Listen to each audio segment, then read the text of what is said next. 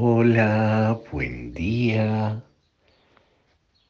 Este domingo es el tercer domingo de lo que llamamos el tiempo ordinario.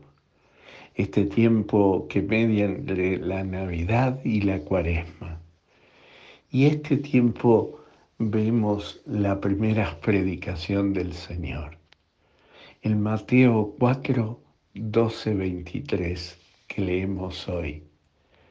Por un lado, Jesús se retira del centro de la escena hacia las zonas de Tiro y Sidón, a los lugares que, que no eran del todo eh, del, parte del pueblo de Israel. Y allí empieza su predicación. También nos cuenta el Evangelio que la predicación del Señor era muy simple. El llamado a la conversión porque el reino de Dios estaba cerca, estaba en medio de ellos. Y por eso también va a llamar a los doce a formar el, el grupo de los doce apóstoles. Los llama allí donde están, en medio de sus tareas y de sus trabajos.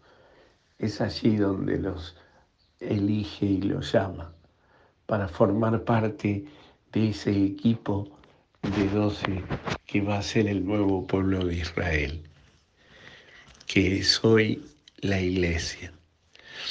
Y, lo llama y, y termina Mateo, cierra diciendo de que el Señor predicaba la buena noticia, sanaba a los enfermos y ayudaba al pueblo de Dios.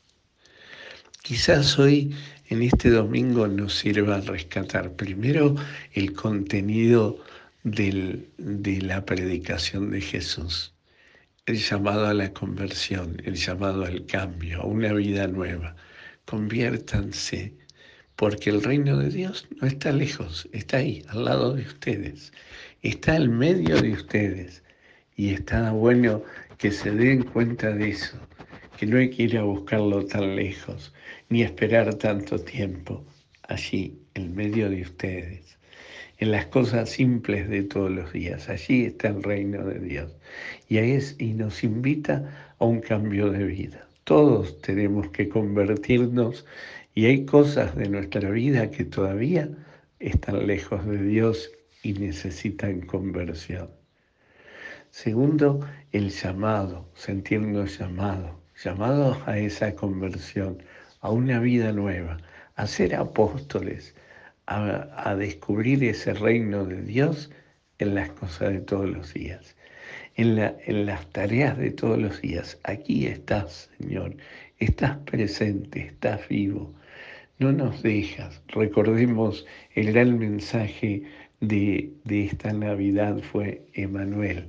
Dios con nosotros, no es un Dios lejano, sino un Dios que está con nosotros y demanda de nosotros un cambio de vida, una conversión.